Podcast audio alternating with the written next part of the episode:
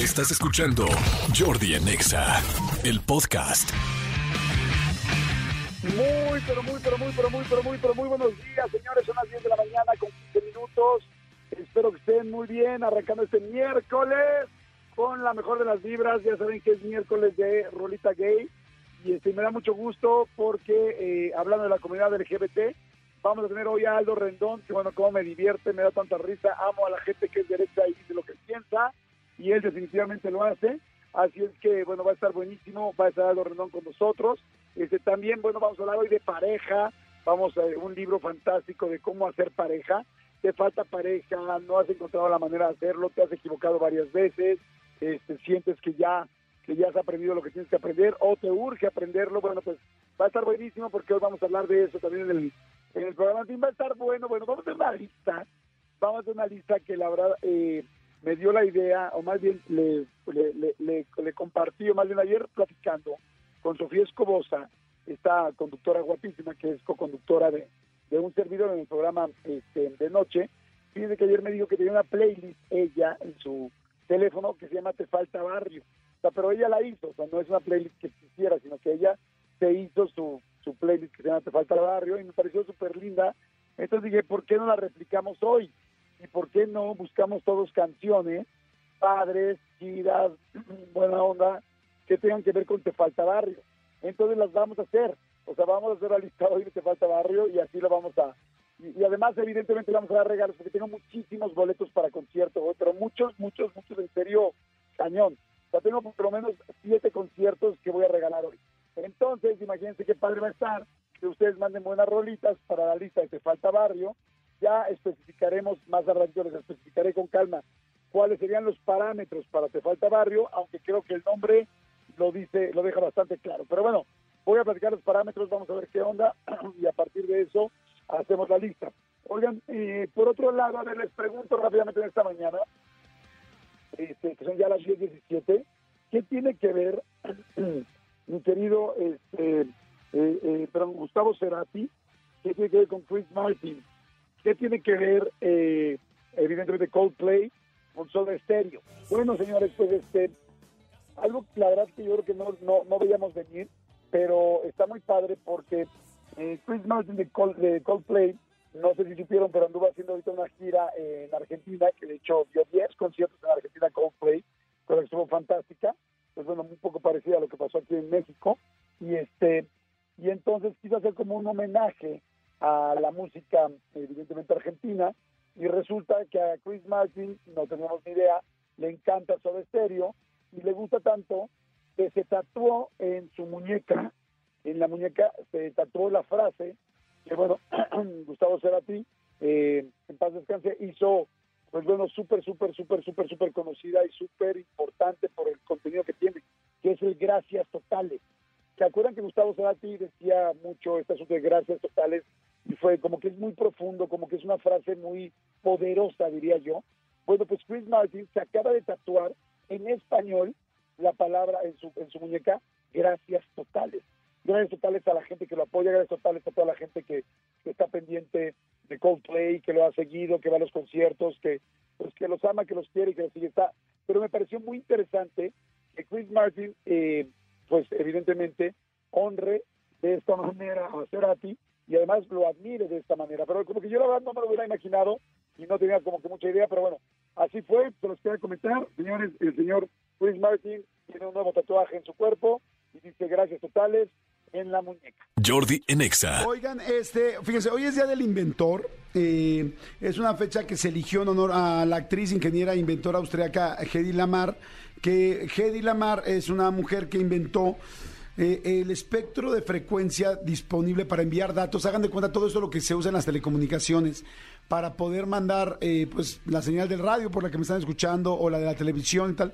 Pero ella lo que descubrió fue este asunto de no de, de hacer algo para que no pudieran eh, traslaparse dos estaciones al mismo tiempo. O sea, que si estás escuchando EXA, pues no vayas a empezar a escuchar ahorita no sea Toño Esquinca. O que si estás escuchando a Toño Esquinca, no vayas a empezar a escuchar a los 40 principales. Si estás escuchando a los 40, no vayas a empezar a escuchar a, a Marta de Baile. O sea, que, que si quieres escuchar a cada quien, lo puedas escuchar bien. Eso fue lo que invitó- me inventó esta mujer y a partir de esto se hizo el Día del, del Inventor. Y, y bueno, en México ha habido muchos inventos, de hecho ya se los mencioné alguna vez, pero está padre recordarlos.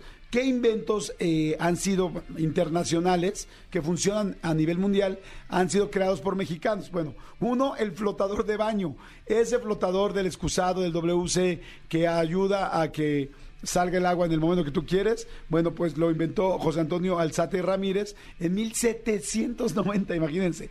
Dos, la máquina para tortillas. Esta maquinita tan linda para hacer tortillas que pareciera muy sencilla, bueno, se hizo en 1904 este, por eh, Everardo Rodríguez Arce y su socio Luis Romero. O sea, sí fueron dos dijeron, ¿cómo le hacemos para que las tortillas se hagan más rápido, para que se aplanen, para que las señoras mexicanas, que fue donde nació la tortilla, no tuvieran que estar aquí este, amasando y luego aplanando tanto con la mano? Pues hicieron la, la primero, bueno, la tortillera normal y luego la máquina, máquina. O sea, ya saben, la, la- la básica que mucha gente tenemos en nuestra casa, que nada más aprietas, eh, será una, pero luego estos cuates, Everardo y Luis, porque lo siento cercano, lo siento mis cuates, hicieron la máquina de tortillas, esa que ya, donde nos formábamos todos y veíamos así. A ver, ¿puedes poner en YouTube eh, máquina de tortillas, a ver si se escucha de fondo? Y entonces todos llegábamos, ¿quién no? Bueno, no sé, espero que ustedes sí, pero bueno, posiblemente en la casa de Manolo nadie lo hizo, pero ¿quién no nos formamos algún día en la tortillería? Nos formamos afuera. Estabas formado, o el olor de la masa caliente, el olor de la tortilla, cómo salía, oh, qué rico. Eh, además, como pues estabas haciendo fila, medio te aburrías y entonces te quedabas viendo a los tortilleros cómo sacaban las tortillas, ¿no? Y entonces ves cómo las despegan, cómo van saliendo poco a poco, cómo van, cómo sale una más quemada que otra y entonces eliminan la quemada, cómo van haciendo las torres de tortillas para checar el kilo, cómo la persona que te despacha las tortillas, eso qué bonito, gracias amigo cómo la gente que te despacha las tortillas ya casi por la mano y por la medida y por la cantidad sabe lo que es un kilo exacto. O sea, ya sabes que ya la pone en la báscula y ya nada más le quita una o dos. O sea, de que ya pues, la tiene muy bien caladas, ¿no? Pero lo más rico de todo esto, ¿estás formado? ¿Estás viendo las tortillas cómo salen? ¿Estás dándote cuenta cuánta gente falta enfrente de ti? ¿Estás oliendo delicioso? Y cuando llegas, te das cuenta que efectivamente en esa en ese despachador, en esa mesita donde te despachan, que además de tener un plástico generalmente florecitas, hay un salero coqueto de esos que son azul o verdes o rosas y son transparentes en medio. Y entonces te dan tu tortillita, le echas sal y luego así mira, así la, la envuelves, la enrollas como taquito y te sales con tus tortillas comiéndote una tortilla. Ay, no manches, cómo se me antojó. Se me antojó cañón, cañón, cañón, qué rico. Hace un ratito que no me formo por las tortillas, no mucho más de lo que se imaginan, pero lo voy a hacer pronto. Lo voy a hacer pronto, lo prometo, y me voy a echar mi tortillita así. Ay, qué delicia. Bueno, pues la máquina de tortillas se inventó en México. El televisor a color, ya lo sabemos que es uno de los inventos más importantes de Guillermo González Camarena en 1940. Eh, en todo el mundo hay televisión a color gracias a un mexicano. La píldora anticonceptiva, wow, oye, muy bien. Por un lado la tele para que te distraiga y por otro lado la píldora para que, porque ya ves que dicen, ¿y por qué te ven tantos hijos? No, pues es que no tenían tele o qué. No, pues aquí en México teníamos la tele y también se inventó la píldora anticonceptiva. En 1951 Luis Ernesto Miramontes Cárdenas hizo esta aportación. La tinta indeleble también se, eh, se inventó aquí en México. En fin, hay un chorro de cosas que se han hecho aquí en México, cosa que está fantástica y cosa que me encanta y cosa que está increíble, porque hoy es día del inventor, señores. Y bueno, ya les dije que este viene Aldo Rendón para platicar, viene Sandra Coria para hablar del sutil arte de hacer pareja y la vamos a pasar increíble. Y además vamos a hacer nuestra lista de Te Falta Barrio, que ya nos dimos cuenta que hay un chorro de listas de Te Falta Barrio en Spotify, pero es que yo creí que Sofía Escobosa la había inventado, pero nunca me dijo la inventé, solo me dijo tengo una. Manolito Fernández, buenos días, amigo, ¿cómo estás? Bien, amigo, bien contento de verte, saludarte. Solo te voy a hacer dos preguntas. Dos preguntas para desenmascararte, no como lo de tu tía de los molletes, no. No, amigo. Dos preguntas. La primera, ¿cómo está el kilo de tortillas hoy, amigo? ¿Y a cómo está el papel en las tortillerías? Porque dices, Manolo jamás. Mano- Dime, amigo. Yo, yo ya comprobé en, en arroba soy Manolo Fer en mi Instagram que yo sí voy a los tianguis de las tortillas. ¿Estás dudando que yo me he formado por las tortillas últimamente? Sí. Porque, o sea, sí, sí de chiquito me formaba muy a menudo. Bueno, amigo. El kilo de tortillas Ajá. debe de costar... Pero lo que cuesta, no lo que te dijo Cristian ahorita, No, lo no, que no, no cuesta. me ha dicho nada, le prometo que no me ha dicho nada. Mira, es más, me, quito mis audífonos. El kilo de tortilla debe de costar entre 15 y 20 pesos. Y el papel debe de costar 2. Creo yo. El kilo de tortillas, el domingo que yo compré, que yo compré ¿Tú dos. fuiste? El domingo yo fui. ¿Tú? El domingo yo fui, fui por mi michote, que siempre voy, con don Juan, michote de carnero que le gusta a mis hijos, y compro tortillas. En donde, en donde estoy yo, cuesta 20 pesos el kilo. O sea, no me equivoqué. Pues no, pero es como decir, está entre 10 y 20. Sí, pero, o sea, no estoy tan perdido.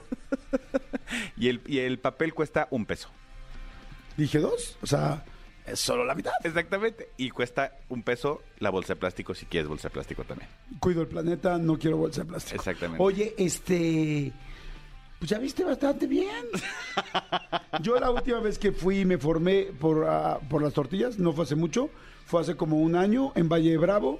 Me salí, fui por tortillas, fui a la tortillería por las tortillas, tal, tal, tal. Muy contento, me formé, muy bien. No me acordé cuánto me cobraron, la verdad, por el kilo, pero pues tengo una idea básica. Pues oye, soy mexicano. Exactamente, y es mi alimento. Es mi alimento. Amigo, el día de hoy, 2 de la tarde, juega la selección mexicana en lo que dicen que ya es el penúltimo ensayo antes del Mundial.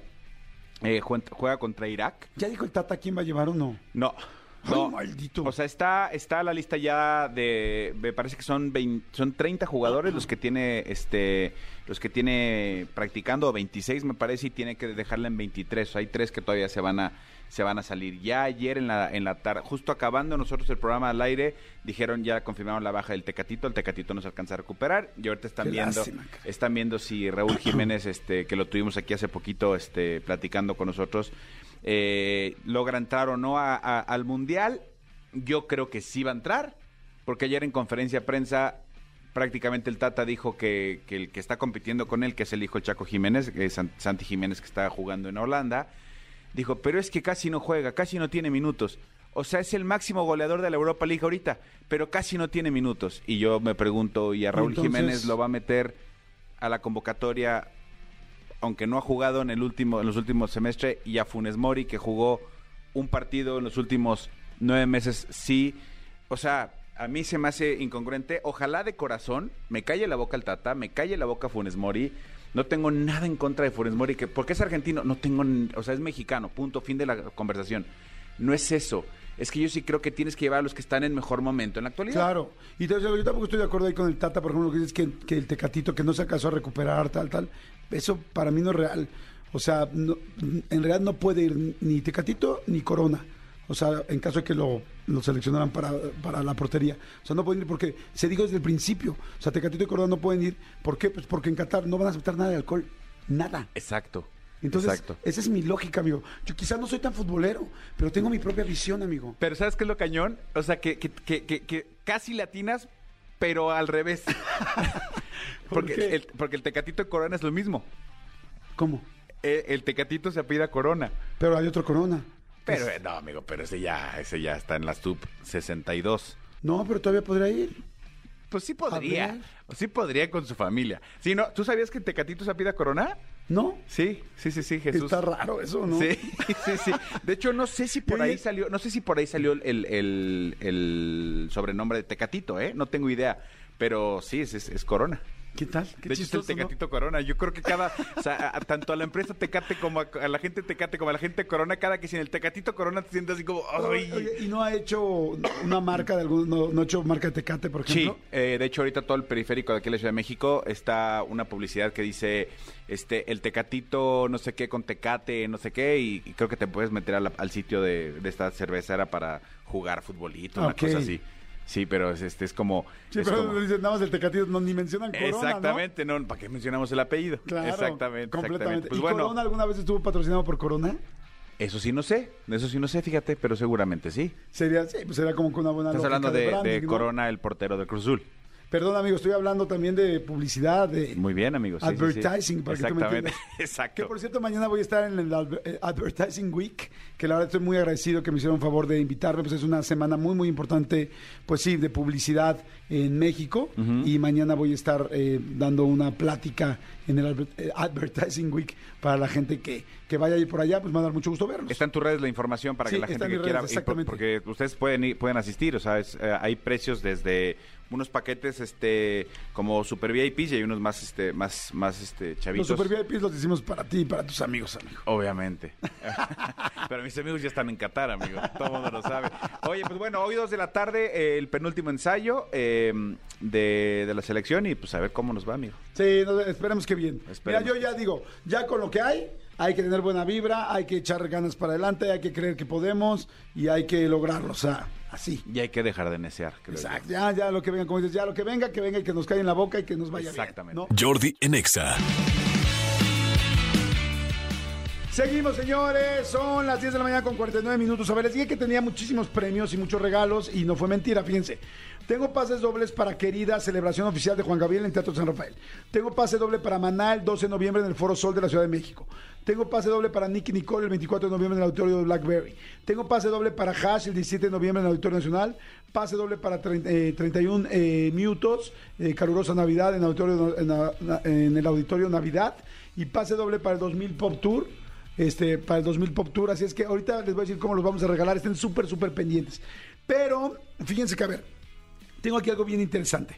Tienes un relajo con el SAT, seguramente hay mucha gente que tiene un relajo con el SAT, con pagar impuestos que no sabes, no pagaste durante años, ya te dio miedo. Hay mucha gente que ahora sí ya les están llegando las invitaciones, que las invitaciones se convierten en después obligaciones y ya lo estás metido en un problema.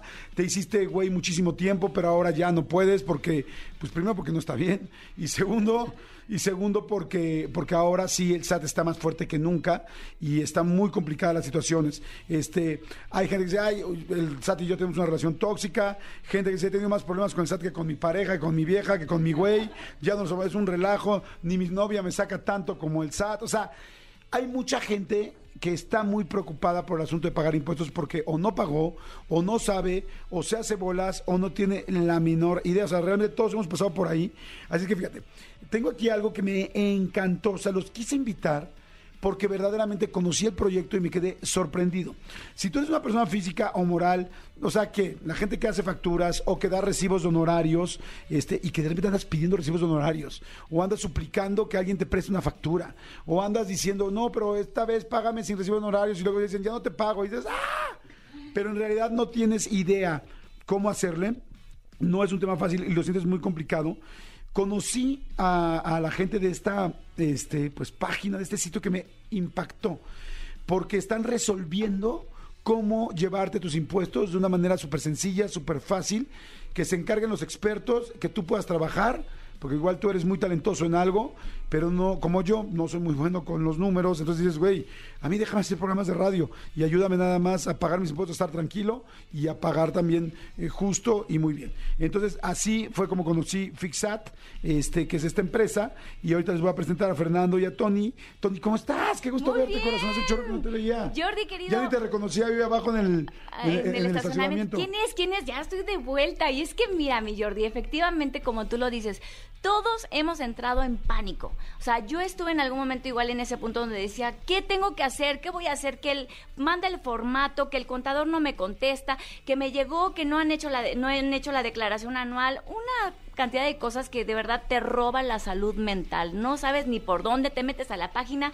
Yo, en lo personal, me metí a la página del SAT, no le entendía nada, que tienes que ir, que te formas, que cinco horas, que no, que ahora ve para allá, que, que el dedo, que el iris, que... ¡Ay, Dios santo! Entonces yo dije, necesito que me ayuden. Justo también recorrí a Fixat, que está lo máximo, porque te voy a decir una cosa. Para mí, en pocas palabras, es como tener un contador en línea.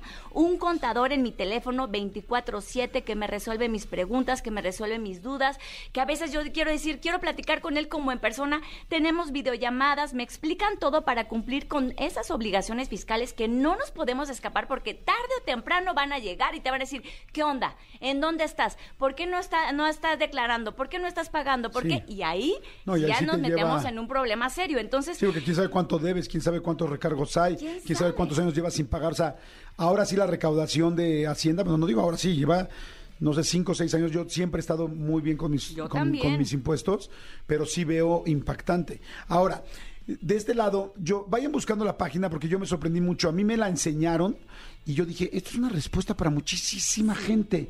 Y a mí me encantan las cosas que realmente ayudan. La página es fixat, f i x a .mx. Por favor, métanse. Si tienen una computadora enfrente o su teléfono, métanse fixat, f i x a t, fixat .mx para que vean además lo amigable que está. Porque los que le tenemos miedo a los números, eh, yo cuando vi eso dije, ay, aquí quiero. A ver, ahora, del otro lado conocí a Fernando, porque así los conocí, prácticamente así los conocí. Miguel Fer, ¿cómo estás? ¿Todo bien? Todo muy bien, muchas gracias, Jordi. Fernando es el chingón de este asunto. ¡Bravo! Fernando inventó esto. Yo dije, a ver, ¿cómo? fíjense, hoy, fíjate, mi querido Fer, hoy es el día del inventor. O sea, no es casualidad que te haya invitado hoy. Fíjate qué padre. ¿Cómo se te ocurrió esto? ¿Qué pasó? ¿Qué onda? Mira, yo soy ingeniero en sistemas, Jordi. Entonces, cuando... Del poli, ¿no? Del Politécnico, sí. Entonces estuve trabajando primero como, como empleado en unas empresas y la verdad es que ahí no había tenido la eh, necesidad de entrarle al SAT todavía. Hasta que Qué bonito lo dijiste. No había tenido la, necesidad. de entrarle al SAT. Correcto, Qué bonito. Correcto. Entonces hasta que, hasta que me decidí salir, ser trabajador autónomo por mi cuenta como freelancer y le empecé a dar servicios de programación a algunas empresas. Entonces me empezaban a pedir facturas. Y ahí es donde le tuve que entrar al SAT. Y la verdad es que es, ya lo dijeron ustedes, es un gorro, ¿no? Yo no sé si el SAT lo hace a propósito o no, pero es complicadísimo entrarle, complicadísimo. ¿Qué, qué, régimen fiscal? ¿Qué, ¿Cuáles son tus este, actividades económicas que tienes? ¿Qué cómo vas a facturar? ¿Qué, ¿Qué si es deducible? ¿Qué no es deducible? Es un rollo, ¿no? Entonces, pues yo dije, se lo voy a confiar esto a un primo, porque o me pongo a entender cómo funciona el SAT y los impuestos o me pongo a crecer eh, mis ingresos, ¿no? Entonces lo confío a un primo que es contador, dije, qué mejor que confiarle esto a un, a un familiar. Y resulta que después de un tiempo recibo en mi casa un correo postal, una notificación del SAT diciéndome que me invitaban muy amablemente a cumplir con mis obligaciones. O sea, ¿no habían pagado? No, no habían hecho ni las declaraciones. No, eh, bueno, eso es algo muy típico. Les platico algo muy rápido cuando, no sé si se acuerdan ustedes que hubo un problema muy serio con Adal Ramones del SAT, que estoy, hablando hace 20 años, una cosa fuertísima, en realidad fue por la contadora que la contadora no entregó después de cuatro años. No. Decía que estaba pagando y no estaba pagando. Y espérense, Adal tuvo un problema muy serio y yo estaba con la misma contadora. No. y entonces yo corrí y yo tuve, fíjate qué cañón. Yo había me había tardado muchos años en tener una camioneta que yo había soñado toda mi vida. La verdad era una camioneta cara. Y me tardé muchos años en, poderla lograr. Y la logré. Y cuando pasa todo esto, yo agarro y, cuando veo todo, digo, ¡ay! Veo mis papeles. Digo, también la contadora no, no, pues nos robó. No, o sea, no, ¿sí? no, no, no, estaba el día, nos hizo un fraude. Y entonces llego así. Y entonces llego con otros contadores que son los que me llevan mi, mi contabilidad desde hace mucho tiempo. Y, este, y me dicen, ¿debes? Y debía yo exactamente lo, que costaba la camioneta. Yo me tardé cinco años en juntar para esa camioneta, la compré, tuve 20 días la camioneta y la tuve que vender para pagar porque yo no voy a tener un problema con el SAT ni menos de este tamaño. O sea que está, o sea, me pasó muy parecido a lo que te pasó a ti. Y luego... No, y lo más complicado es que me quedé incluso sin poder facturar. Entonces, los poquitos clientes que ya tenía, ya no podía facturar para que me pagaran el servicio. O sea, fue todo un rollo. Entonces me puse a buscar un despacho, dije, no, ya algo más formal, un despacho contable, ya no quiero problemas, ¿no? Y, me encontré con otra frustración. Resulta que el, servicio me lo brindaban como, como a la antigüita, Jordi. O sea, tenía que imprimir mis facturas, llevárselas, verlos una vez al mes, darles mis estados de cuenta, ¿no? Yo decía, al menos no te los puedo mandar por correo electrónico. No, porque tenemos que armar tu archivo, ¿no? Ya sabes, estas carpetas gordotas así. Y dije, bueno, pues eso es lo que había en ese momento, la verdad. Hasta que resulta, Jordi, que eh, pusimos, ya puse un negocio más formal, ya no era yo freelancer, y un grupo de empresarios mexicanos, a los cuales admiro bastante, confió en, el, proyecto, nos invirtió una lana, y yo aproveché y dije, oye, ayúdame por favor con tu aparato contable, con tu equipo contable, a que se hagan cargo de los impuestos, porque la verdad es que es un tema. Y eso me generó mucha paz. Entonces, precisamente de ahí nace Fixat. Yo dije, ¿cómo podemos dar un servicio que sea ah, con, con, tecnología, eh, por, por internet, que sea online, y brindarles esta paz que yo sentí cuando estos empresarios entraron con, nosotros. Y ahí inventaste Fixat. Y ahí es donde nace Fixat. Pero fíjense qué padre, Fer ha inventado varias cosas.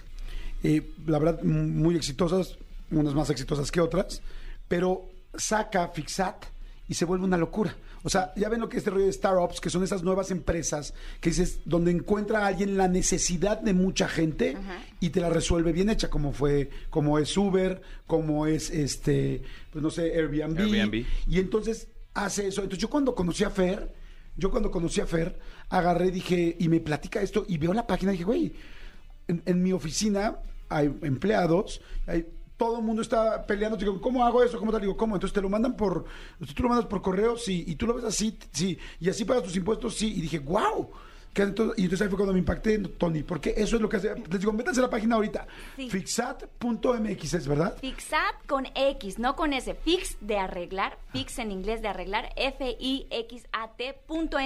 Y es que justo lo que tú dices. ¿Qué es lo que hace? Es muy sencillo. O sea, te lo explican con peras y con manzanas. Incluso mi sobrinito, que puede estar ahorita en la primaria, lo entiende, porque son temas delicados que a veces no, no comprendemos todos y todos necesitamos estar al día.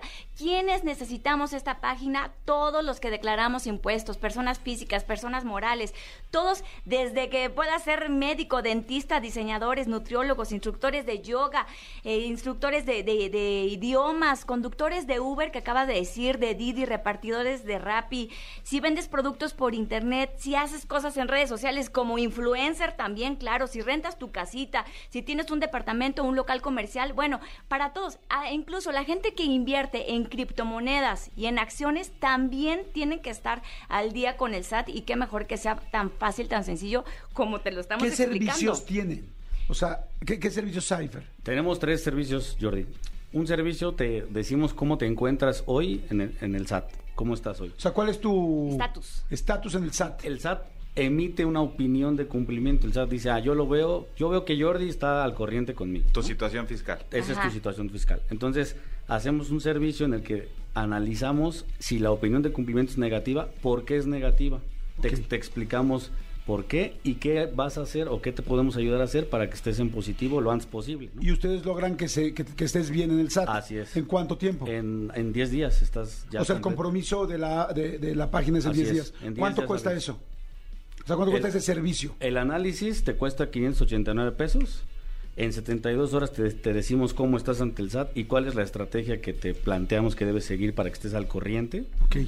Y a partir de ahí, en 10 días te podemos ayudar a que estés al corriente. Ahí sí ya depende de qué tan bien estés o qué tan mal estés en el Ese es un servicio. ¿Cuál es el siguiente servicio? Y el otro servicio es una vez que ya estás bien, cada mes tienes que seguir declarando tus impuestos y damos ese servicio contable te ayudamos a hacer el cálculo de tus impuestos, todo es en línea, no tienes que pasar tus facturas. Solamente das tu RFC. Ni por correo ni nada. ¿Cómo? O sea, nada más das tu RFC. Nada más es eso, nada más le das tu RFC y ellos se encargan de todo. ¿Y, ¿Y, todo es en línea? O sea, todo es, o hay alguna persona atrás cerca de ti?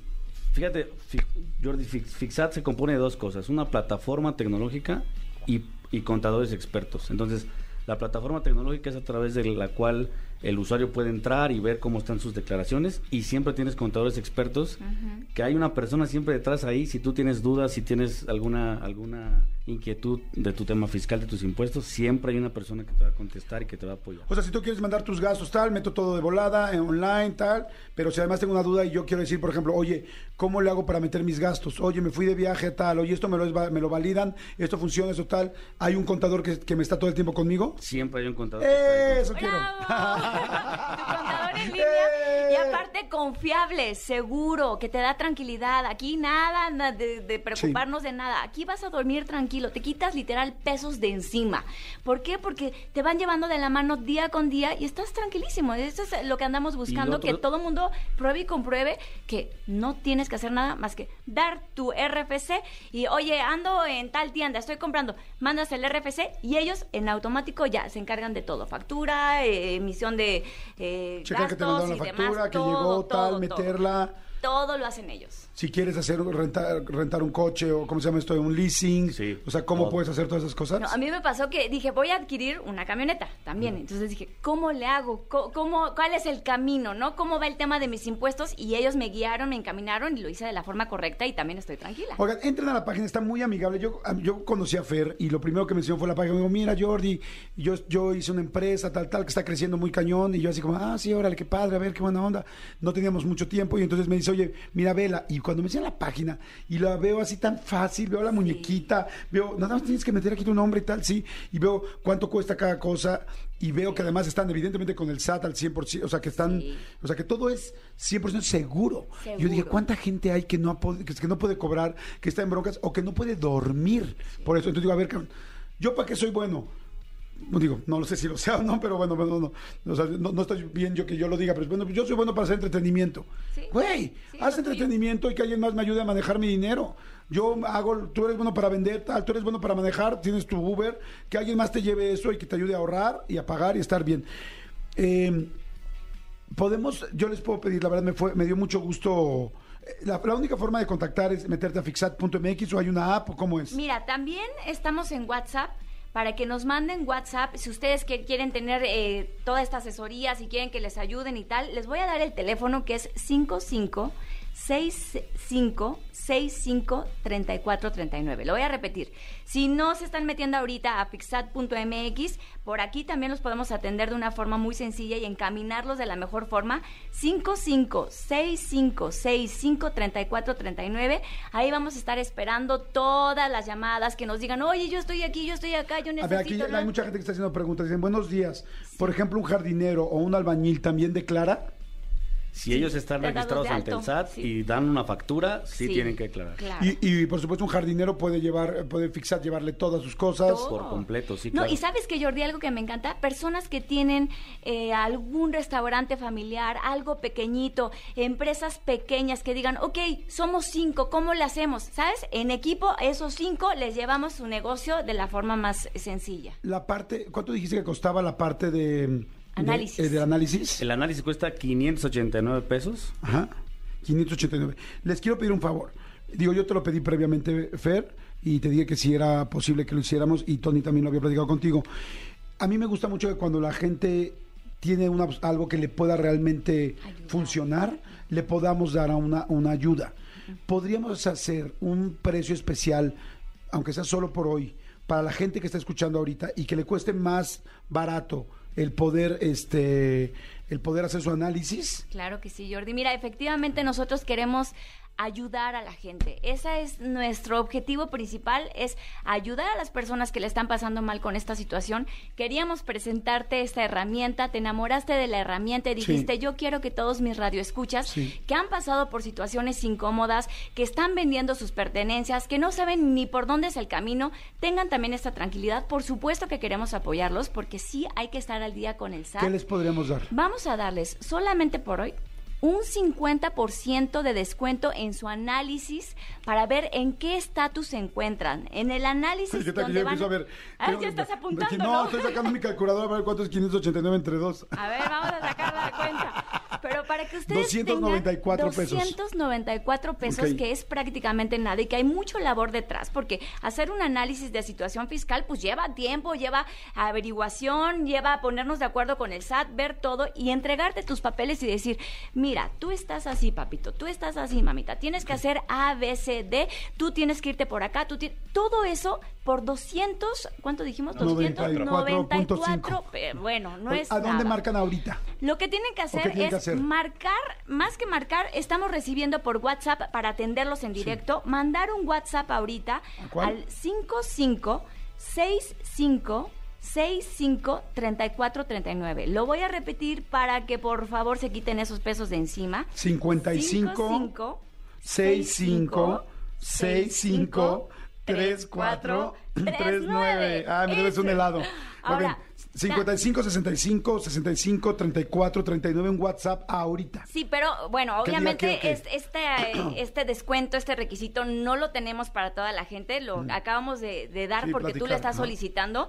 Digan, quiero mi descuento de Jordi, porque si no, pues hemos estado recibiendo a mucha gente con, con mucho cariño y ayudándoles. Digan, quiero mi descuento de Jordi, ahí les vamos a dar ese descuento de 50% de descuento que no, obviamente no le hemos dado, pues mm. tampoco hemos estado este, en ningún programa ni nada. Es la primera vez que Es la primera vez. Es que, es que así han crecido cañón. Hemos crecido por, Por pura recomendación de gente, entonces no me quiero imaginar Pero bueno, tienen capacidad para muchísima gente, ¿no? Pues, sí, para todo, para todas las personas que ahorita, eh, a partir de ahorita vamos a dar una hora, una hora para las personas con el 50% de descuento.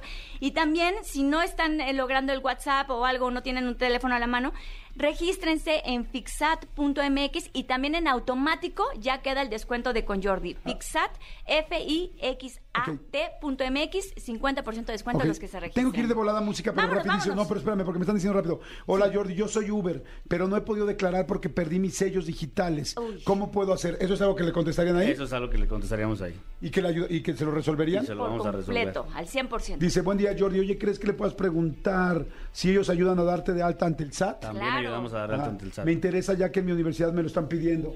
Jordi, Jordi, ¿podrían repetir el teléfono? Sí, ¿cuál es? Para que claro el WhatsApp ahorita. WhatsApp en este momento 55 65 65 34 39 55 6565-3439. Manden WhatsApp, soliciten su descuento, 50% de descuento solamente para la gente que nos está escuchando.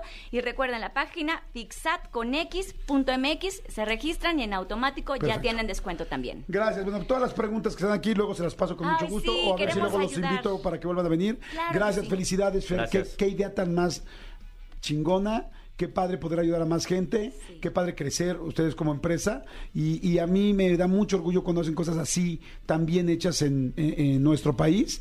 Te súper, súper felicito y te felicito también por haberte acercado a Tony porque conozco a Tony desde hace muchos años y es una mujer súper, súper emprendedora, súper echada para adelante y bueno, pues por algo está pasando lo que está pasando, que están creciendo muchísimo, son un gran equipo. Gracias, Tony. Gracias, Fer, felicidades. Jordi Enexa. señores, les platico que me topé con un podcast muy, muy interesante que se llama El sutil arte de hacer pareja. Escuché dos o tres eh, links que tuve oportunidad de recibir.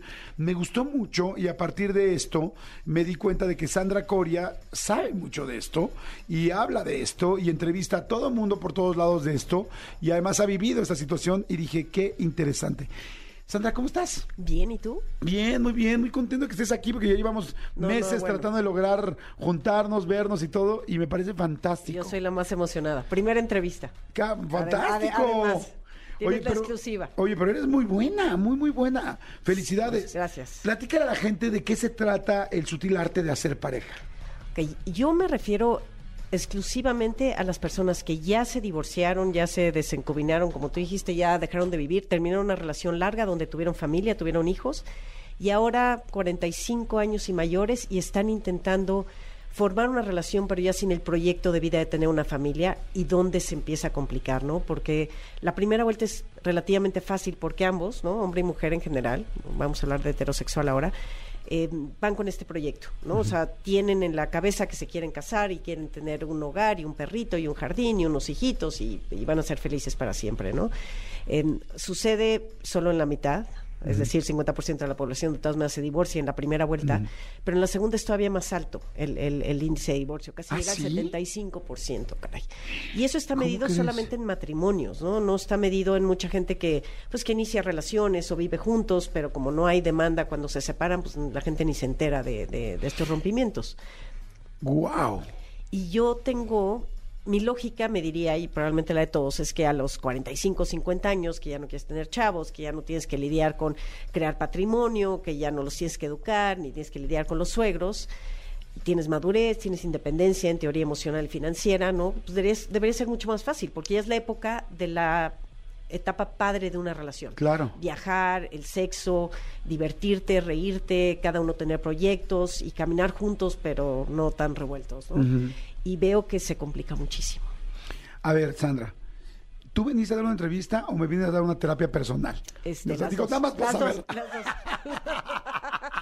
o sea, esto, es, esto es una entrevista o mis amigos me están haciendo una intervention. Es, que, es que siempre, siempre acabo en lo es que yo estoy exactamente en eso, o sea, más de 45 años, ya me divorcié, ya tengo hijos, ya no busco eso, ya busco una compañera. Ya buscas divertirte. Sí, y una compañera y con quien, con quien caminar juntos. de vida, ¿no? Eso es un poquito lo que yo creo que ya todos debemos buscar. Oye, eh, y, y qué impresionante el dato, porque sí, todo indicaría que sería más fácil la segunda vez.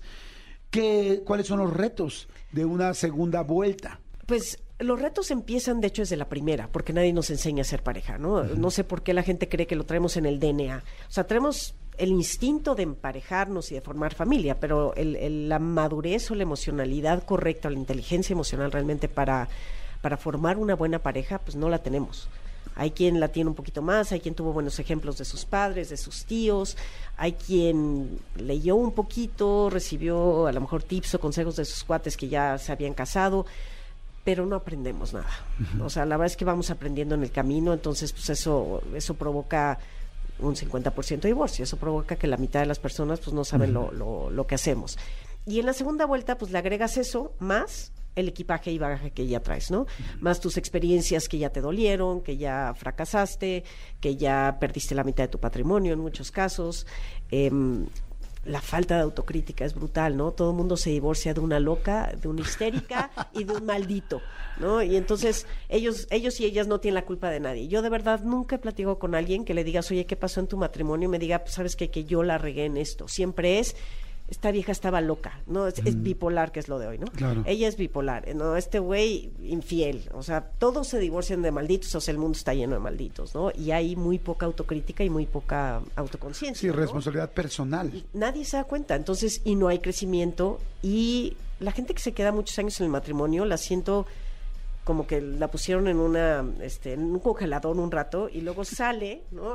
otra vez al mundo del dating y están bien, bien oxidados en, en, el tema, ¿no? Como que quieren repetir el, formato de la primera vez y según yo no es repetible en la segunda. Según yo, el formato de la segunda tiene que ser eh, distinto. Diferente. Tiene que ser diferente. ¿Cómo tiene que ser el nuevo formato? Pues ya no estás buscando hijos, que es el proyecto principal, y lo que atora mucho es que no hay no hay un proyecto de vida entre los dos cuando ya no quieren hijos, como que no saben a qué tirarle en la vida, ¿no? O sea, ¿para qué quieres una pareja? Para un cómplice de vida, para un compañero, pero, pero ¿qué nos va a unir? ¿Qué, qué, nos, va, ¿Qué nos va a hacer pasar las broncas? En la primera, pues tienes una bronca fuerte y dices, hijo, pero los hijos, pero el proyecto familiar, y entonces me aguanto y lo supero y lo hago.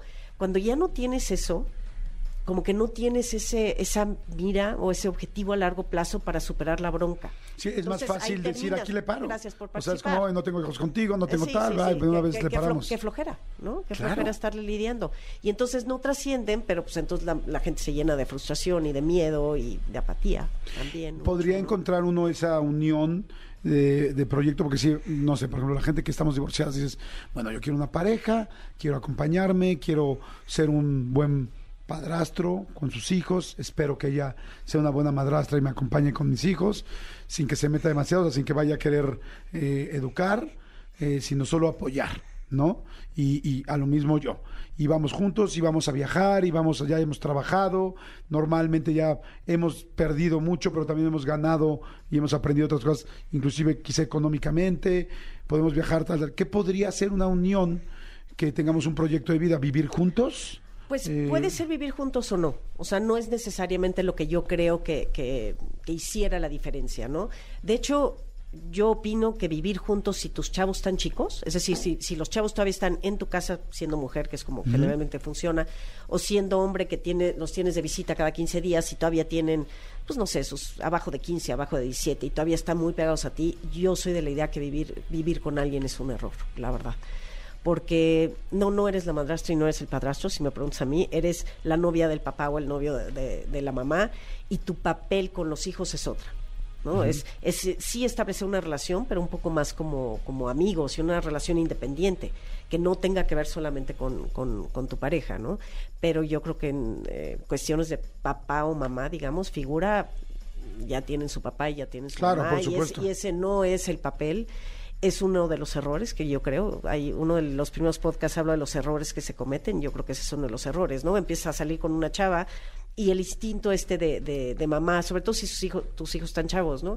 Es quererse meter y quererte decir qué hacer y qué no hacer. Y, yo creo que eso sí es un error porque ya son mucha gente, ¿no? Ya tienes papá y mamá ya con eso. Y ahí suena muy lógico, como dices, es segunda vuelta. Cada quien con sus hijos. Uno de ellos empieza a meter con el otro eh, tú no tienes ningún compromiso con esa persona y entonces se, se mete con tus hijos y lo que más amas son tus hijos. Entonces inmediatamente vas a decir, aquí sí no, aquí sí no te metas y entonces terminamos por esto. Y la pareja normalmente también la nueva, y esto, hay, hay muchas cosas, muchos errores que son genéricos y unos que hace más la mujer y otros que hace más el hombre, ¿no? Pero la mujer en general sí sí trata de meterse un poco más a la relación, porque siempre estamos buscando el tema de la seguridad, el vínculo emocional, ¿no? la conexión. Y entonces queremos ser la prioridad de la pareja. Y una de las cosas que tienen, tenemos que entender ambos dos, también sucede en los hombres, es la prioridad de la persona con la que estás son los hijos. Punto. Tú no eres la prioridad y la prioridad van a ser ellos y luego su trabajo y luego tú vas a aparecer como en quinto, ¿no? Y esa es una, no es que esté ni mal ni bien, es una situación que así es. Cuando en tu primera vuelta pues no fue así, ¿no? Porque en tu primera vuelta sí pasas a ser como la prioridad porque eres parte de la familia que, que formaste. Entonces, de las cosas que hay que ir aceptando, ¿no? En, en, en, el, en una relación ahorita, pues no, no, la prioridad ahorita eres tú y otras cosas. ¿no? Oye, dijiste ahorita los errores de hombres y los errores de mujeres. ¿Me puedes mencionar tres de hombre y tres de mujer que hacemos mucho? El hombre, el más más típico es la relación de rebote. Las mujeres casi no caen en esa, pero los hombres casi siempre porque se divorcian de una loca bipolar y entonces dicen yo no tengo ni ningún problema el hombre, por otro lado, tiene como más inseguridades en general de, crecimiento y de pareja. Entonces, lo primero que hace es para volver a reafirmarse en su masculinidad y para que lo acepten es encontrar otra pareja. Y Así muy rápido. Muy rápido. Es que es lo que se llama la de rebote, ¿no? O sea, es que este, esta vieja está loca.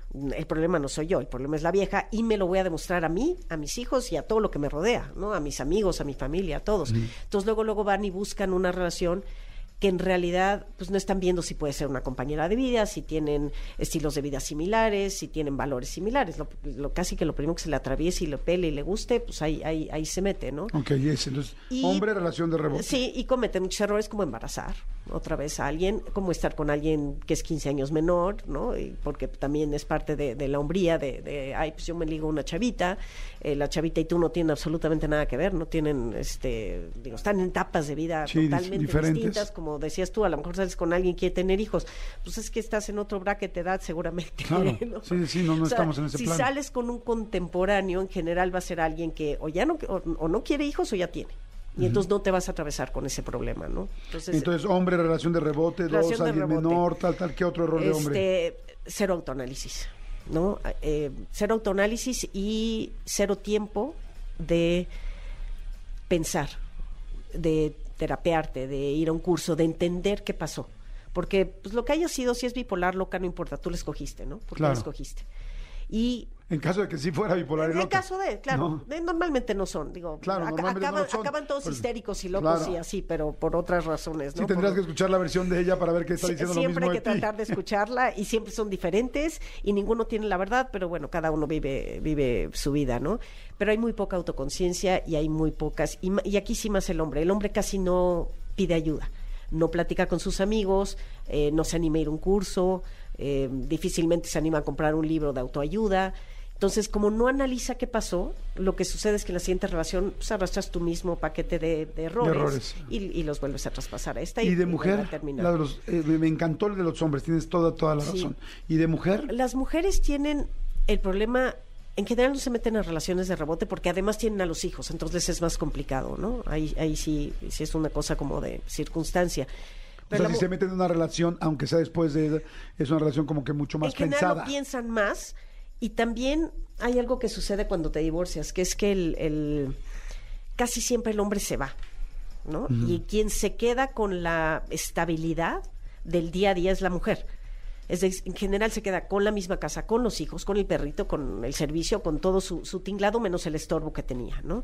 El hombre se va a un departamento, pues, depende de su circunstancia económica, pero a veces con sus papás, con un amigo, con un hermano de mientras, rentado, sin muebles, y entonces pues no sabe hacer hogar y se siente mucho más vacío, por eso cae en la relación de rebote. Entonces la mujer como se queda con más seguridad, en general la relación de rebote no le sucede.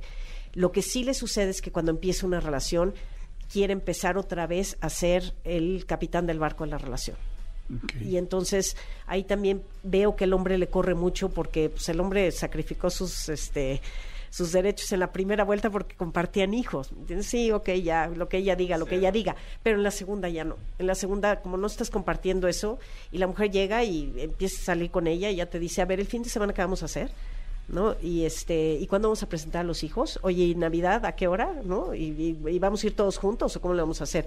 Ese yo creo que se pues empieza a presionar bastante. Que no tiene, pues además de presión, yo creo que no es, no es, no es que intente presionar, es que simplemente es lo que está acostumbrada y no está entendiendo que esta ya es una etapa de vida distinta. Está interesantísimo. Vamos a hacer un corte eh, porque y para vamos a seguir ahorita para seguir platicando con Sandra que está muy interesante de las segundas vueltas, cómo poder tener una buena pareja, cuáles son los errores de una segunda vuelta.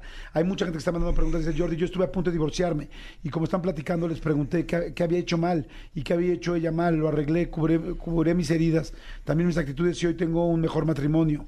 Hablemos, habemos hombres que si nos reflejamos que si no reflejamos nuestra relación. Sí, estoy de acuerdo. Sí, hay gente que sí trabajamos mucho lo que hicimos mal, pero este, pero pues, no es el general. O sea, está muy interesante. Bueno, regresamos. Vea, escuchen el podcast El sutil arte de hacer pareja y este y ahorita regresamos y regresamos de volada con Sandra. Jordi Enexa. Seguimos platicando con Sandra Coria. Nos quedamos en, a ver, Sandra Coria tiene un podcast que se llama el, el sutil arte de hacer pareja. Está muy interesante y muy bueno y ella principalmente habla de cómo hacer y tener éxito en las segundas opciones, las segundas vueltas de pareja después de haberte divorciado, separado, con un proyecto ya sin hijos y queriendo hacerlo bien, pero nos empezó platicando que eh, las primeras vueltas el 50% se divorcian y que impresionantemente las segundas vueltas es el 75% y está explicando explicándonos por qué.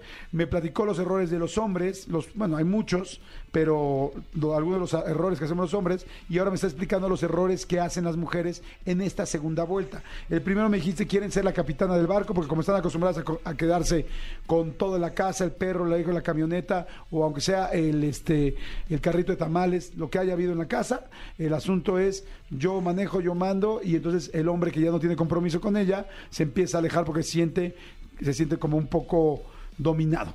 ¿Hasta ahí voy bien? Realmente más que... O sea, como la mujer se queda con todo eso que acabas de decir, la mujer se queda con más estabilidad. ¿No? Entonces, por eso no repite las relaciones de rebote en general, ¿no? Hay excepciones para todo. Pero la mujer tiende a ser el capitán del barco en las relaciones, sobre todo en la primera vuelta siento que es como muy, o sea, el hombre trabaja y la mujer se encarga de la agenda social y de los hijos y de a dónde vamos a vacacionar y de todo lo demás, ¿no? En la segunda creo yo que es bien difícil de repetir porque no estás con el papá de tus hijos. Entonces ahí es donde creo que las mujeres cometen ese error de repetir el querer volver a ser el capitán de un barco que no es su barco, que no es su tripulación. qué bonito lo dijiste. Eso sería como, como el error, más, que como, como lo pusiste tú. Ahorita que dijiste el asunto de que la mujer se queda con todo eso, me gustaría decir algo que siempre lo he pensado y creo que nunca lo he dicho aquí. Eh, yo que me he divorciado, y no sé si esto sea un error o no, pero está interesante ubicarlo y analizarlo. De repente muchas de las mujeres dicen, es que los hombres son unos golfos, es que los hombres eh, salen de volada, es que los hombres de volada ya tienen novia, ya tienen pareja o ya tienen por lo menos a quien... Y entonces yo algún día se lo expliqué a mi ex esposa. O sea, le expliqué mi posición, no, no el... Y, este, y digo, ella nunca dijo que yo fuera un golfo, pero yo le decía, ¿sabes qué pasa, corazón? Que tú te quedaste porque además así lo decidimos y así yo en lo personal creo que debe ser con todo. Con la casa, con los niños, con la rutina, más que con la casa y tal, con la rutina, con la, vida, con la estabilidad, con todo. Y yo de repente llego a un departamento solo, sin lo más importante que es mi familia, también sin mi pareja, porque claro que te duele. Sin tu rutina diaria. Sin mi rutina diaria. Cuando llevo, yo, yo me casé 18 años, cuando llevo 18 años trabajando por esto, cuando toda mi vida esto fue mi sueño y esa ha sido mi inversión y mi proyecto de vida más grande, y de repente me encuentro un día en un departamento solo, frío, sin muebles todavía, porque más te tardas en que te lleguen los muebles, y me acuerdo mucho de una noche que digo, inclusive sin una taza para hacerme un té, porque, porque no se me ocurrió comprar tazas, porque en nuestra relación tú eras muy buena en eso, y yo aportaba otras cosas, y juntos lo hicimos bien, entonces le digo, entonces te sientes solo, y le dije, tu peor domingo es ir al McDonald's con nuestros tres hijos. Mi peor domingo es levantarme y darme cuenta que todo lo que tenía ya no lo tengo y que no tengo tampoco con quién compartirlo. Entonces tú como hombre sales a buscar con quién chingados ir por lo menos al cine. Y en medio de eso ya te puedes enamorar, encamar, eh, un millón de cosas más. Eh, y o tomar malas decisiones, pero es te sientes muy solo. Y en tu rutina las mujeres muchas veces no te da tiempo a la rutina, inclusive de sentirte tan sola, sí dolida, sí tal, sí, pero tienes todo, los niños, dormirlo, tal, sentarlo. Y tú como hombre en la madre, ya acabé de trabajar, son las 7 de la noche, ¿qué hago? Esa es la razón principal de que los hombres caen en la relación de rebote más fácil. Y yo, yo, no estoy en contra de que salgan. O sea, digo, yo creo que eso es, como bien dices, es como el único, este, la única pastillita por ahí que te puede acomodar para no sentirte tan solo y tan fracasado y tan, tan como te sientes. Pero el error es meterte en una relación, no salir, porque pues yo creo que salir es parte de, ¿no? Pero ya cuando, cuando sales y con lo que sea te quieres meter en una relación con alguien que no tiene nada que ver contigo, y de ahí viene el índice de fracaso en la segunda, de que, de que no estás pensando ni que nada más estás queriendo no sentirte solo. Es, es nada más como la, la, pastilla para que te quite el dolor de cabeza, pero no el origen, ¿no? Claro. ¿Qué otro error es un error grande de la parte de la mujer? en las segundas vueltas. Creo que la mujer tiende más a tratar de repetir el, el, eh, esquema en la primera vez y presiona para o vivir juntos o para el matrimonio. ese sí es muchísimo más de la mujer que del hombre, ¿no? Y sí se da mucho que que en esta edad el hombre casi no quiere compromiso y la mujer quiere compromiso. Ahí, ahí hay un, una torre ahí fuerte, ¿no? Yo creo que el hombre no quiere compromiso porque no quiere que le manejen el barco, ¿no? Y la mujer quiere compromiso porque pues, es su forma de sentirse como más estable en la relación porque si no se siente insegura. Yo creo que sí hay que abrirse a que las relaciones hoy por hoy pues, tienen que ser un poquito distintas, un poco... Yo creo que el fundamento de una relación es la libertad, así, de todas, todas, ¿no? El libertinaje es otra cosa, pero la libertad de ser, de tener amigos, de tener amigas, ¿no? Yo tengo muchos cuates que empiezan a salir con una chava, este es parte del error, y luego, luego así de, ¿quién es tu amiga? ¿Y por qué le das like? ¿Y, y, por qué te vas a ir con ella a correr o a la bici? Yo soy mucho de bici, de correr y esas cosas, ¿no? Entonces, ¿por qué te vas a ir con tus amigas a la bici? A ver, mamacita, es, esta es mi vida, ¿no? Y además, si quisiera una relación con cualquiera de estas personas, ya la tendría. Claro. ¿no? O sea, como que sí tiene que haber. Hay una gran inseguridad y unos grandes celos de la mujer y quieren empezar a, a, a controlar con quién se llevan, con quién no se llevan, a quitarle amistades, ¿no? El, digo, en la primera vuelta no sé si les pasó a algunos, pero pues de repente te casas y, ay, este amigo no me cae bien, ay, esto no tampoco, ay, el fútbol, bueno, nada más vas los domingos, ¿no? Y tú vas cediendo, poquito a poquito sin darte cuenta, ¿no? Y cuando volteas 10 años después ya ni eres tú, ya ni haces lo que te gusta, ni tienes los amigos que te gustan, ni nada. Entonces te divorcias, empiezas a recuperar pues amigos que te caían bien, amigas de antes, que no tienen nada que ver con, cosas románticas, pero pues quieres verlas y te las pasas bien, y de repente llega alguien y te quiere dar tantito así como de ya no, y bueno, sales pero corriendo por patas, ¿no? Entonces yo creo que ese es el error un poco de la mujer. Creo que necesita tener más apertura y más libertad y formar una relación desde otro, desde otro punto de vista. Yo les pregunto a toda la gente que me está escuchando, que nos está escuchando y que no, y que terminó una relación, ¿quién se sintió cuando terminó la relación que ya no te acordabas que te gustaba a ti? Que ya no eras tú. Que ya no eras tú. La vida que tenías acabó siendo la que te llevó, pero no la que tú querías. Sí. O sea, que ya no te acuerdas qué te gustaba, qué hacías, ¿Qué hacías tú contigo? ¿Qué hago un domingo? Como bien dijiste, ¿no? O sea, ¿y, ahora qué? ¿A quién le hablo? ¿O quién? Me acuerdo, digo, pues, tengo obviamente mucha gente a mi alrededor que se ha divorciado, pero me acuerdo de uno que me hablaba todos los domingos. Oye, nunca había tenido tanto control del, control remoto de la mm. tele, y, pero ni siquiera sé qué hacer con él. Antes me la pasaba peleándome por el control de ver qué veo. Ahora tengo todo el, todo el control y no sé qué hacer con él, ¿no? Está muy interesante. Hay mucha gente que está este, escribiendo, dice, perdón, pero no todas las mujeres se quedan con todo lo que dices tú lo que dice tú y tu invitada. No se debería generalizar tanto, tienes razón, es cierto, no todo, no todo el mundo se queda así. Y por otro lado, eso sucede cuando no hay negociación. Lo que tú dices no tiene más que tu experiencia, porque no escuchas la experiencia de una mujer eh, no, no coincido contigo. Sí he escuchado muchas experiencias de mujeres. Yo, yo, yo soy un entrevistador este, nato. O sea, he platicado con muchas mujeres. De hecho, tengo más amigas mujeres que hombres. Y estoy de acuerdo contigo. No todo el mundo se queda con la casa tal. De hecho, mucha gente no tiene ni siquiera una casa. Pero sí creo que la mayoría de las mujeres se quedan con la familia. Eso sí, sí creo, y estoy de acuerdo contigo, mucha gente no se queda con todo eso y pueden sufrir. De hecho, también conozco muchas relaciones donde los hombres han sacado a las mujeres de las casas, donde los hombres sacan a la mujer. Yo digo, ¿cómo puede ser posible? Y cada vez conozco más, entonces coincido contigo en eso, y ahí se vuelve todavía al revés. O sea, no solamente la mujer está complicada con. Conozco también mujeres que se han quitado hasta los niños. Digo, wow. Y también mujeres que han dejado a los niños porque ellas quieren. O sea, Tienes razón, hay muchas combinaciones, no debemos generalizar. No, no, por eso sí dije en general la mujer se queda con, con, la familia y con, eh, o sea, casa propia o no, pero con ese hogar, ¿no? Ese, ese es, pero bueno, o sea, yo soy el primer caso que te digo, yo, yo crecí con mi papá y mi papá sacó a mi mamá y mi mamá se quedó sin mí y no la volví a ver. ¿no? O sea, entonces sí, por supuesto que hay casos de... sí, hay casos de, todo, de, todo. tipo, clase y especie, ¿no? Pero, pero sí hay una gran generalidad de que la mujer se queda con los hijos porque pues el hombre trabaja y se le complica un poco más la vida, ¿no? Sí, exacto. Y la gente que también no se llega a quedar con la casa y cosas así, eso es normal. O sea, nos referimos creo más a la convivencia. Sí, O sea, la casa, la mayoría de la gente no tenía una casa, o se estaba pagando, se estaba rentando o tal, ¿no? Simplemente estamos diciendo como que el general es que la mujer se intente que, los hijos se queden con la mujer. Voy a decir una cosa muy actual y, no sé si sea demasiado específica, pero lo acabamos de ver con Gerard Piqué y con Shakira. O sea, decir, los niños se quedan con su mamá y la mamá se va a Miami, que es donde realmente toda la vida ha vivido y donde hace su carrera, y el papá tendrá que vivir en España, y, tendrá que ir y venir cuando él quiera y pueda. O sea, yo, por ejemplo, yo soy de la idea de que si tienes una buena, una mamá como la que afortunadamente mis hijos tienen, que es fantástica, pues no, no hay nada mejor para mí que la mujer siga criando a los hijos porque tiene pues muchos elementos que para mí entre una mujer y un hijo tienen que ver con esa y eso no es machista. Estoy hablando de la naturaleza. Yo perdón yo no yo yo un hombre no amamanta a sus hijos desde ahí. o sea hay cosas distintas que tienen que ver con la naturaleza. Y hay otra cosa de la mujer que es la mujer aunque llegaran a ese extremo o a esa situación que es atípica de todas formas que le quiten a los hijos la mujer tiene dos o tres cosas. Uno sabe hacer hogar La mujer sola está mucho mejor en general, ¿eh? ¿eh? situación mental y situación física se suicidan menos, tienen menos temas de, depresión, aunque le hayan quitado a los hijos. Y la otra es que la mujer vivimos de conexiones emocionales. Entonces tienes a tu hermana y a tus tías y a tus amigas y todos los días hablas con tus hijos y con tus hermanas y con acá.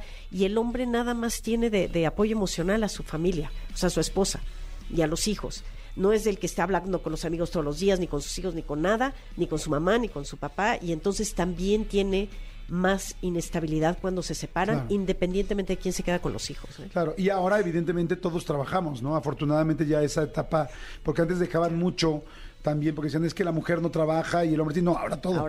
Ahora, de hecho, la mayoría de los que estamos divorciados estamos mezclados, ¿no? Una semana contigo, una semana conmigo. O los martes acá, los miércoles allá. Oye, yo tengo trabajo, ¿me ayudas? Claro, pues, aquí ya no es me ayuda, sino más bien es cómo nos organizamos para que ambos podamos trabajar, salir adelante y cuidar a nuestros hijos. Claro. Está interesantísimo el tema. Hagamos una segunda parte de este tema porque hay muchas cosas que platicar. Este, Sandra, ¿dónde te podemos eh, seguir? ¿Dónde te podemos eh, conocer más? La página es www.elsutilartehacerpareja.com.mx. Eh, mi correo es sandra arroba elsutilartehacerpareja.com.mx y el podcast está en Spotify, está en Apple, está en Google y lo buscan así como El Sutil Arte Hacer Pareja. Eh, próximamente estará el libro para que estén también Próximamente viene el libro, exactamente. También está, estoy dando coaching de, dating, ¿no? Porque como decía, de repente la gente sale oxidada después de 20 años de estar este, guardado en el matrimonio y no sabe muy bien cómo, cómo manejar esas situaciones, ¿no? Fantástico, pues muchas gracias, mi querida Sandra Coria. Jordi Enexa. Oigan, ahora sí ya nos tenemos que ir, ya nos pasamos súper 12.59, nos van a matar. Señores, nos tenemos que ir, gracias a todos, gracias a todo el Serpentario por la producción, gracias Manuelito Fernández. Hasta mañana, gracias a ustedes. Señores, me despido de volada, de volada, porque sí, en serio, ya vamos muy, muy tarde, pero gracias a todos. Ah, me volteo, y me dice Tony, no, no, no, tranquilo, digan mi agradecimiento, ¿no? Y, o sea, estoy de acuerdo. Exacto. Entonces, Cristian eh, Álvarez y mi querido Antonio o Tony Montoya. Exacto. Gracias a ambos. ¿Cómo te apellidas? ¿Cuál es tu segundo apellido, Tony? Cristian, perdón. Luis Cristian Gerardo Álvarez Alzúa. Luis Cristian Gerardo Álvarez Alzúa. Y Antonio Montoya Rodríguez. ¿No tienes ningún otro nombre? Gracias por producir este programa. Nos queremos escuchar mañana. Bye. Escúchanos en vivo de lunes a viernes a las 10 de la mañana en XFM 104.9.